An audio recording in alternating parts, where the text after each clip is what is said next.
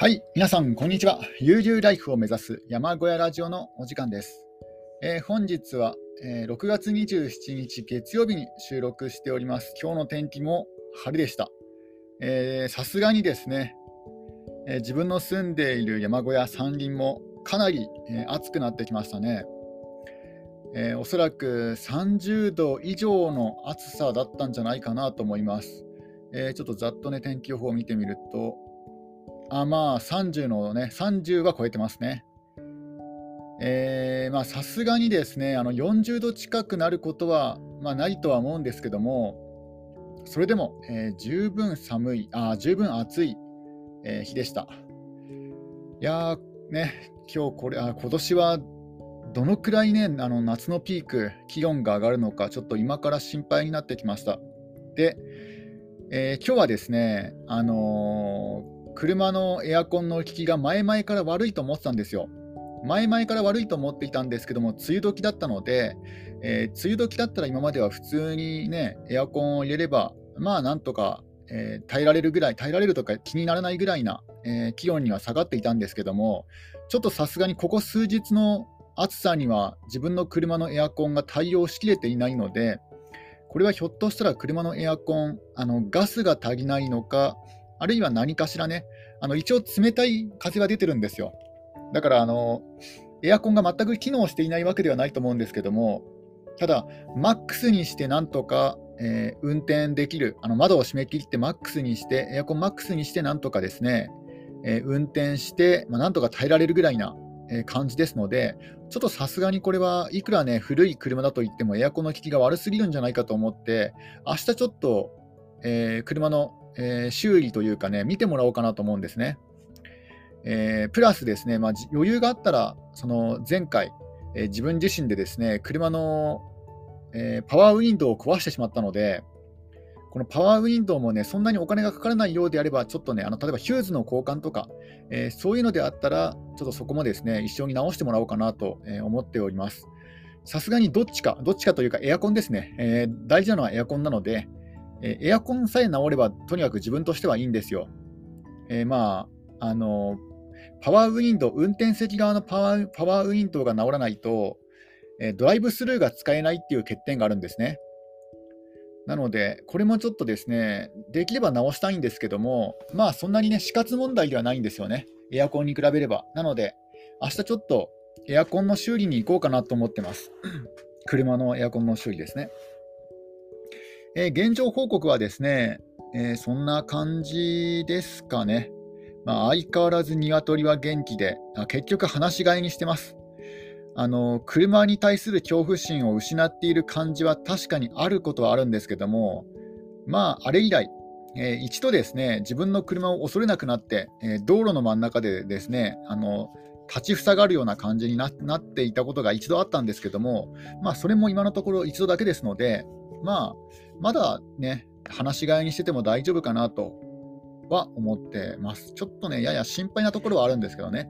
あの野生動物が心配ではなくて、車が心配なんですよね。車に車がですね、車に対しての恐怖心がないので、うん、そんな現状報告です。えーでは、今日もですね、モンベル7つの決断、アウトドアビジネスの舞台裏、えーモンベルの創業者の方の本です。えー辰巳勇さんの、えー本を、あ、勇さんですね。辰辰野勇さんの本の要約をしていきたいと思います。えー前回はですね、えーまあ、モンベルという会社を家業とするか、それともね、組織としての企業とするかで悩んだんですが、まあ、組織としての企業とすると。そして収益を上げ続けなければいけない。少なくとも30年間は、収益を上げ続けなければいけない。なぜなら若い社員を、増やし続けなくちゃいけないから。で、リストラせずに、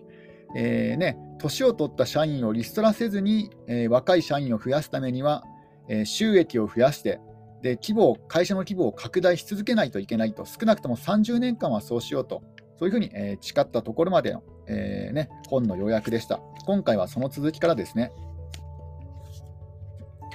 えーそれでは30年後、一体どのぐらいの売上規模の会社になりうる可能性があるかと考えた。我々は山に関わる仕事がしたいのであって、登山やアウトドア以外の商材を扱うつもりはなかった。そこで着目したのが、当時の日本の登山用品市場の規模だった。業界内では一説には500億円程度と言われていた。まあ、これもね、結構昔の話ですけどね。えっ、ー、と、モンベルの創業が、えー、45年ぐらい前ですので、まあ、40年ぐらいの40、40年ぐらい前の話ですね。えー、その頃、アウトドア業界のアウトドアメーカーのですね、登山用品の市場規模は500億円だったと。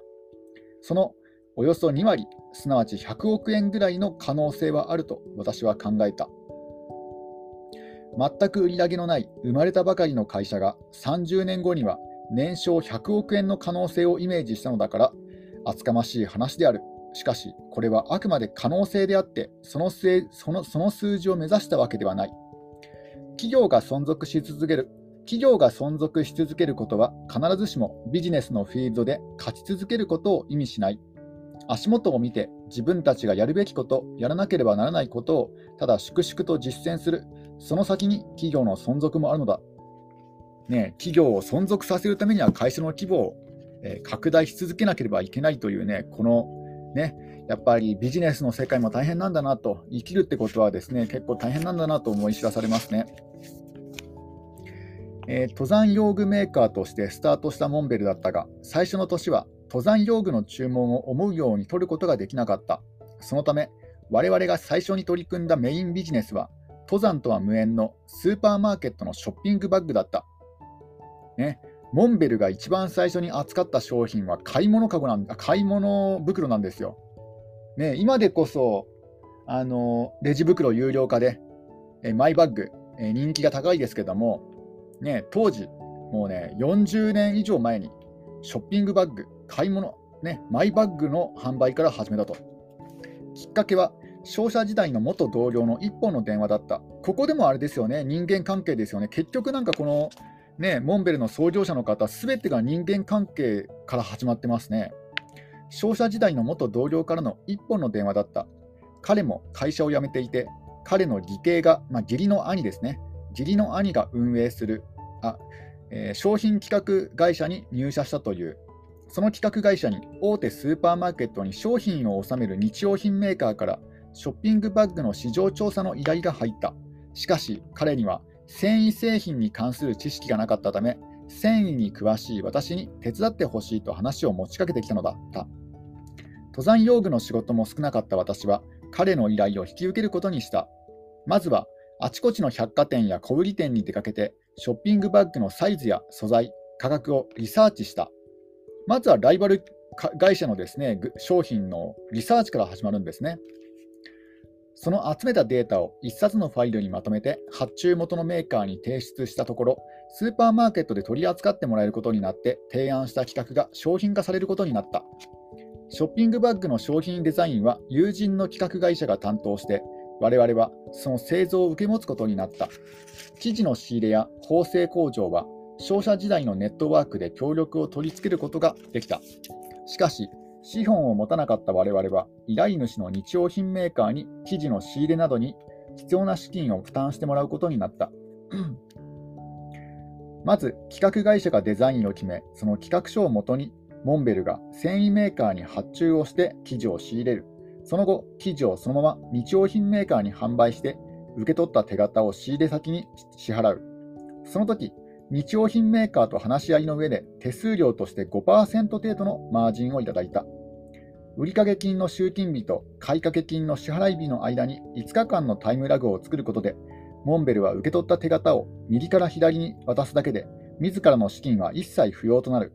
そして、日用品メーカーに一旦買ってもらった生地を、そのままモンベルが預かり、それを縫製工場に持ち込んで、デザイン通りのショッピングバッグを製造してもらう。1個あたりの加工費の10%程度をモンベルの手数料としていただくことにした。えー、まずはですね、モンベル、えー、ショッピングバッグの、なんていうんですかね、この間に入る会社、まず企画会社は、えー、友人の会社、友人の会社が、えデザインを決めると。で、その企画書をもとに、え発注をして生地を仕入れると。で、その生地をですね、えーその生地をそのまま、えー、まず生地を販売するんですね。まず生地を販売すると。そして、あの生地が生地を売った売り上げがまず手元に入ると。で、その手元に入ったお金で、えー、あ、違うか。受け取った手形を仕入れ先に支払う。あ、逆か？ん？生地を日用品メーカーに販売して、受け取った手が手形って何ですかね、そもそも。ね、あまりこうね、ビジネスに詳しくないからね、手形もわからないんですよ。手形も廃止されてるのか、今はないのか、昔、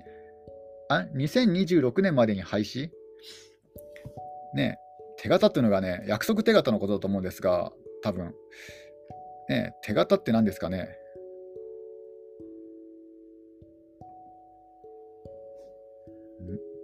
謎が、謎が深まりますね。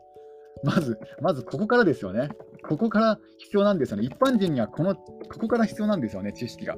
えー、約束手形とは、振り出し人が受け取り人、あるいまたはその指図人もしくは手形所持人に対し、一定の期日に一定の金額を支払うことを約束する有価証券の頃である。ね、また難しいね、ビジネス用語が出てきましたよね、有価証券とか。まあ、要はね、約束の紙だと思うんですけどね。え、ただ、経産省が2026年にも廃止方針って書いてありますから、こういうややこしい、ね、ことは、ね、しなくなったと思うんでなると思うんですが、えー、まあ要は約束ですよね、多分えー、なんかね、急に難しい話になりましたね。えー、まず、受け取った手形、あまずあの記事をね、え、まず、え友人の企画会社がデザインを決めると。で、その企画書、友人の会社が作った企画書をもとに、モンベルが、え繊維のメーカーに発注をして生地を仕入れると。で、その生地を日用品メーカーに販売すると。で、受け取った手形、まあ、要はお金を払い支払いますよっていう約束の用紙だと思うんですが、それを、ね、支払うと。そのその紙を支払うと。で、その時に日用品メーカーと話し合いの上で手数料として5%程度のマージンをいただいたと。なので、まあ、この時のモンベルの売り上げはそんなに、ね、多くないですよね。まず5%のマージンが入ると。で、えーね、売掛金の集金日と買掛金の支払い日の間に 5, 5日間のタイムラグを作ることで、モンベルは受け取った手形を右から左に渡すだけで、自らの自らの資金は一切不要となる。まあ、おそらくですね、この手形というのは、まあ、お金と同じような価値を持つものだと思うんですよ。だからその手形を渡せば、ね、自分自身はお金を出さなくても大丈夫だと。だから資本金ゼロでもなんとかこうやってね、経営が回っていくと。で、えー、日用品メーカーに一旦買ってもらった生地をモンベルがそのまま預かると、そしてそれを縫製工場ね、まあ、ミシンの工場に持ち込んで、その規格のデザイン通りのバッグを製造してもらう。で、1個あたりの加工費の10%をモンベルの手数料としていただく。まあ、要はね、あの、中抜きじゃないけども、なんていうんですか、自らはあんま働いてないですよね。間に入ってるだけですよね。間に入ってる会社、まあ、最初はそういうところから出発したんですね。あの買い物かご、えーと、買い物袋、ショッピングバッグを、ね、あのそのデザイン会社と実際に、ね、作る会社、そして生地メーカー、そのね、3社の間に入って、まあ、関係を取り持つと、そういうところからね、そういう仕事から始まったということですね。えー、ショッピングバッグの製造は時代のニーズをつかむことができたのだろうか、予想を上回る売れ行きを見せた。モンベルの初年度の売り上げ1億6000万円の大部分はこのショッピングバッグの製造によるものだった。一方、登山用具の企画開発にも力を注いでいた。最初に手がけたのはスリーピングバッグだった。えー、モンベルがですね一番最初に作ったのはそのショッピングバッグなんですけども、あのモンベルが一番最初に手がけた登山用品は寝袋だったと。シュラフですね。スリーピングバッグ、寝袋。えー、奈良県桜井市の布団工場で作ってもらった寝袋のサンプルを持って売りに回ったが、無名のモンベルの商品を取り扱ってくれる問屋や小売店は少なかった。ここでもあれですよね、モンベルが工場を持っているわけではなくて、作ってもらったものを売りに行くと。いう仕事なんですね。ちょっとここでドリンクを飲みます。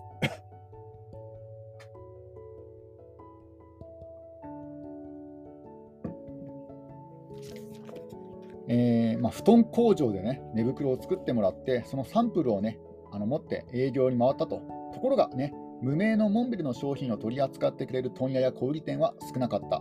飛び込みで営業した神戸の登山用品専門店から注文をもらった200個の寝袋を自家用乗用車で運転席以外のすべての座席に詰め込んでアンパンをかじりながら納品したのは今となっては懐かしい思い出だ。寝袋の他にもザックやスパッツなども作っていたが従来品との差別化が難しかった。そんな中、ある素材との出会いが大きな転機となった。えアメリカ・ドゥポン社のダクロンホロフィル2である。まあ、そういう素材名ですね。素材、繊維の素材の名前です。ダクロンホロフィル2。えこれもですね、あの、その出会いのきっかけは人間関係なんですよ。え以前勤めていた会社の恩人のその以前勤めていた会社に、え、紹介してくれた、ね、その会社の紹介人の浅上さんだったと。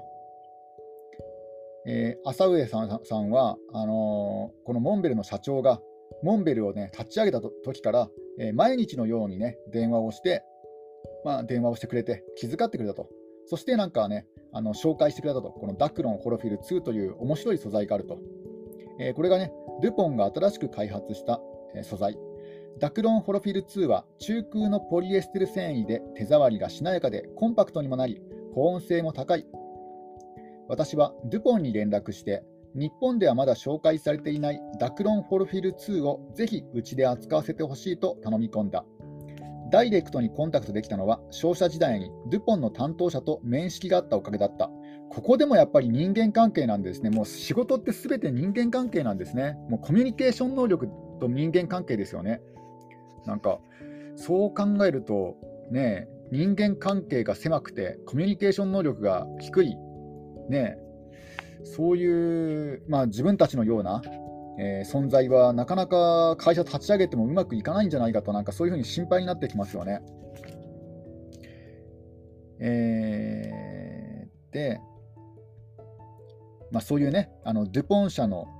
担当者と面識があったと、そのおかげでこういうつながりができた。早速、ダクロンコロフィール2の原綿、原面、あの綿ですね、もともとの綿、加工していない綿、原面をアメリカから取り寄せて、桜井市の布団工場で試行錯誤の開発が始まった。固まっている原面の塊をほぐして、ふわふわにする打面、内面かな、面を打つと書いてね、打面という作業がある。綿を打つという、えー、面。ダクロンホロフィル2は従来の綿とは特性が全く異なるために綿を打とうとしてもスルスルと滑って思うようにほぐすことができなかった私自身何度も工場に足を運び現場の現場の技術者と一緒にどうすればうまくできるだろうと朝から夜遅くまで試行錯誤を繰り返した。そしてようやく打ち上がった中面は従来市場にある合成面のように重視加工をせずにそのまま生麺を寝袋の袋生地に入れてステッチを入れていった。ステッチまたねあのちょっと専門用語が出てきました。ステッチ。ステッチとは、えー、ステッチとは刺繍縫い物の針目のことです、まあ、縫い目のことですね。縫い目、えー、縫い目を入れていった。えこれは中面の傘構成を最大限に生かすための手法で和布団を作る技術をそのまま応用した、まあ、日本古来からの布団の作り方を応用したということです。こうして完成した寝袋は軽量コンパクトでしかも暖かく肌触りも良いものとなった。軽くてコンパクトなダウンの寝袋も雨などで濡れてしまうと傘構成を失って保温機能がなくなってしまうデメリットがあった。この両者の欠点を改善した理想の寝袋がまさにダクロン・フォロフィル2の寝袋だった。え当時の河川はですねあの重くてかさばると。で、え、ダウンの寝袋も当時はあったんですけども、雨に濡れると、水に濡れると保温性能がなくなってしまうというデメリットがあったと。そのどちらの欠点もね、克服したものが、このダクロンホロフィル2の寝袋であったということです。この寝袋が市場に登場すると、こんな寝袋が欲しかったと多くの登山者から歓迎された。ダクロンスリーピングバッグはモンベルの登山用品の最初のヒット商品となった。次に商品化したのが同じくドゥポンが開発した合成ゴムハイパロンをコーティング剤としたレインウェアだった。優れた防水防水性と耐久性を併せ持ったハイパロンレインウェアはレインウェアは高温タウナ日本の山を登る登山者たちから圧倒的な支持を受ける集めることができた。さらに、ドゥポンの単式アクリル素材オーロンを国内で初めて起毛ニットに編み上げて今や一般化したポリエステルフリースの先駆けとなるオーロンフリースを開発したね、あのモンベルというのは、えー、最初にショッピングバッグ、次に寝袋、そして、えー、レインウェア、さらに、えー、フリースを作ったと。どんどんどんどんですね、いろんな新商品をね、新素材から作っていったようです。えー、寝袋でヒットしたダクロンホロフィル2を使用して、ダウンジャケットの代用となる中綿防寒ジャケットも作った。他にも高強度ケブラー繊維を使用した超軽量クライミングヘルメットや難燃性素材ノーメックス製のグローブなどデュポンの最先端高機能素材と、えー、ね、モンベルの登山モンベルの、ね、登山体験を生かした商品開発を次々と進めていった。このようにして、ドゥポンの高機能素材を使用することで、モンベルは日本の登山用品業界において独自性を確立することができた。やっぱりあのね、他の会社とどう違うか、差別化を図るために独自性を確立するっていうのは非常に重要なんですね。さらに幸運だったのは、デュポンのユニークな素材を日本市場においてモンベルが独占して取り扱うことができたことだ。えー、世界世界最大規模のコングリマリットあコングロマリット、このコングロマリットというのは複合企業のことでですね、コングロマリットが創業間もない社員数名のベンチャー企業であるモンベルに市場の独占権を与えてくれたのだ。それを可能にしたのが、それを可能にしたのは当時のドゥポン担当者が私たちのものづくりに対する熱意を理解し、我々のチャリチャレンジを温かく応援してくれたおかげだった。デュポンの素材使用に対するモンベルの独占権は10年の長きにわたって継続させてもらうことができた。そのおかげで競合他社の進出を阻止でき、リードタイムが取れたことは市場の有利性を保つ上で大きく役立った。まあ、先行者有利ってやつですよね。ドゥポン社が作った、ね、ドゥポン社が開発した新素材を独占的に、ね、使うことができたと、モンベルが。そこで、えー、このアウトドア市場でえー、先行者優位に立てたということなんですね。ちょっとここでドリンクを飲みます。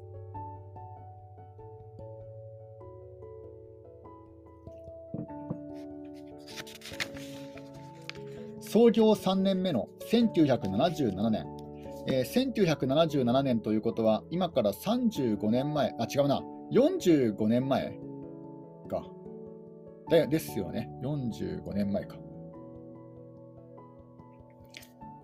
えー、創業3年目の1977年、私はダッフルバッグいっぱいに詰め込んだ商品サンプルを持って西ドイツに向かった。モンベル商品をヨーロッパ市場に売り込むためだ。リスクマネージメントは体に染みついた山屋の行動基準なのだ。無論、経営においても同様である。30年後をイメージして企業規模を拡大したものの、日本の登山市場が考えていたほどのポテンシャルがなかったとき、すなわち年商100億円の実現が不可能となったときの対策を用意しておこうと考えたのだ。ビジネス規模、かっこ売上を拡大する方法は大きく分けて2つある。ね、売上を拡大する方法は2つあると。1つは、登山という単一の商材にこだわらず、ジャンルを拡大すること。まあね、あの登山以外にもいろんなスポーツがありますからね、えー、野生あ野生野生じゃない野生じゃないあの野球、サッカー、テニスなどね、スポーツ全般まで、えー、広げれば市場は拡大する。そうすれば登山市場が縮小しても売り上げは確保できる。しかし、私はそもそも山に開運やそもそも山に関連したビジネスに取り組みたいと考えて起業したわけで、売り上げを上げる目的だけで登山以外のジャンルにビジネスを拡大するのは本意ではない。えー、ビジネスあのビジネス規模、売上を拡大するもう一つの方法は、販売地域を拡大することだ。登山用品、アウトドア用品というね、限られた商材で、国内市場に限界があれば、海外にその販路を求めればいい。えこれをね、この発想を私は小さな世界戦略と呼んだ。すなわち、得意な分野に特化して市場規模を拡大するという考えだ。これもなんか勉強になりますね。売上を拡大する方法。まず一つは、ジャンルを拡大する。もう一つは、販売地域を拡大する。で、このね、あの後者である販売地域を拡大することを選べば、まあ、自分はですね、一つにね、一つにあの集中できるんですよね。えー、得意得意な分野に特化して、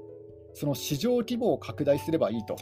そうすればね、あの自分のこの幅広く、いろんなことにね、手を広げなくても済むということなんですね。これなんかいろんなところにも使えそうですよね。例えば今だったら YouTuber もそうですよね。YouTube だって、あのね、YouTuber さんも、例えば最初はね、あのアウトドアに特化した、えー、チャンネルでも、なんかいつの間にかあのアウトドアからずれて、例えばゲーム実況とか、えーね、そういうことに、えー、手を出しているアウトドアの YouTuber さん結構ね見かけたりとかするんですが、まあ、あとはねいろんなねもともと車中泊に車中泊に特化していたけどもなんかあらぬ方向にね行ってしまったとか。でも逆に言うとね同じ方法を世界規模に広げればいいと、ね、一つのことをずっとね淡々となんかもうね、もうアウトドアチャンネルとかね、車中泊チャンネルとかやるんだけども、やってることは同じでも、そのターゲットを変えると。今まで日本向けであったけども、日本で伸びなかったけども、今度海外に進出しよう、海外向けのものを作ろうとかね、アジア向けのものを作ろうとか、ヨーロッパ向けのものを作ろうとかね、そういうふうにどんどんね、あの規模を変えていけば、あのターゲットを変えていけばいいということなんですね。えー、モンベル創業3年目、社員社員数5名。この時期に仕掛ける海外進出は、誰が考えても時期尚早と言わざるを得ない。しかし、私は今、その準備を始めなければならないと確信して行動を起こした。これが私にとって第二の決断だったと回想する。えー、この、えー、モンベルの創業者の辰野勇さんは、最初の決断は28歳で起業するというふうに思った頃です。これはですね、特にね、あの明確な理由があったわけではなくて、もう単純に、え、持ち時間が長い方がいいと、人生の持ち時間が長い方がいいので、え、28歳になったらとにかく起業するということを子供の頃からですね、決断、決断というかね、考えていたようです。それが第一の決断。で、第二の決断は、海外にね、進出すると。あのジャンルを広げるんじゃなくて、ターゲットを広げると。いうことにしました。えー、海外進出の第一歩目の売り込み先として西ドイツを選んだのはアルピニズム近代登山思想を生んだヨーロッパの市場で認められたいと考えたからだ、ね、モンベルが日本の次に選んだのは西ドイツだったと。当時あれですよね,、えー、ね東と西でドイツが分かれていた頃の時代ですね。ベルリンの壁で。折しもケルンで国際的なスポーツ用品の展示会、スポーガ。が開催されていた。しかし、スポーガでは何の成果も得られなかった。まあ、要はあの展示会ですねあの、よくね、日本でもあの国際展示場でいろんな、ね、展示会とか行われてますが、まあ、あれのアウトドア版、スポーツ版だったと。スポーツ用品の展示会。で、ただですね、そこでは何の成果も得られませんでした。そもそも展示会の出展者は品物を売る側の立場であって言うなれば私と同じメーカーばかりである。そこに売り込もうとするのは筋違いだった。かといってさすがに会場の一角に商品サンプルを広げて来場しているバイヤー、まあ、買う買い付け人ですね。バイヤーに売り込むほどの勇気はなかった。結局持参した商品を一度もバッグから出すことなく会場を後にすることになった。私はその足でミュンヘンへ行くことにした。ヨーロッパ最大の老舗登山用品専門店、スポーツシュースターに売り込むつもりだった。スポーツシュースターは私が1969年にアイガー北壁に登った時、盗版具を買い揃えた店でもある。ね、そんな感じで、えー、世界進出を考えたということでした。終わり。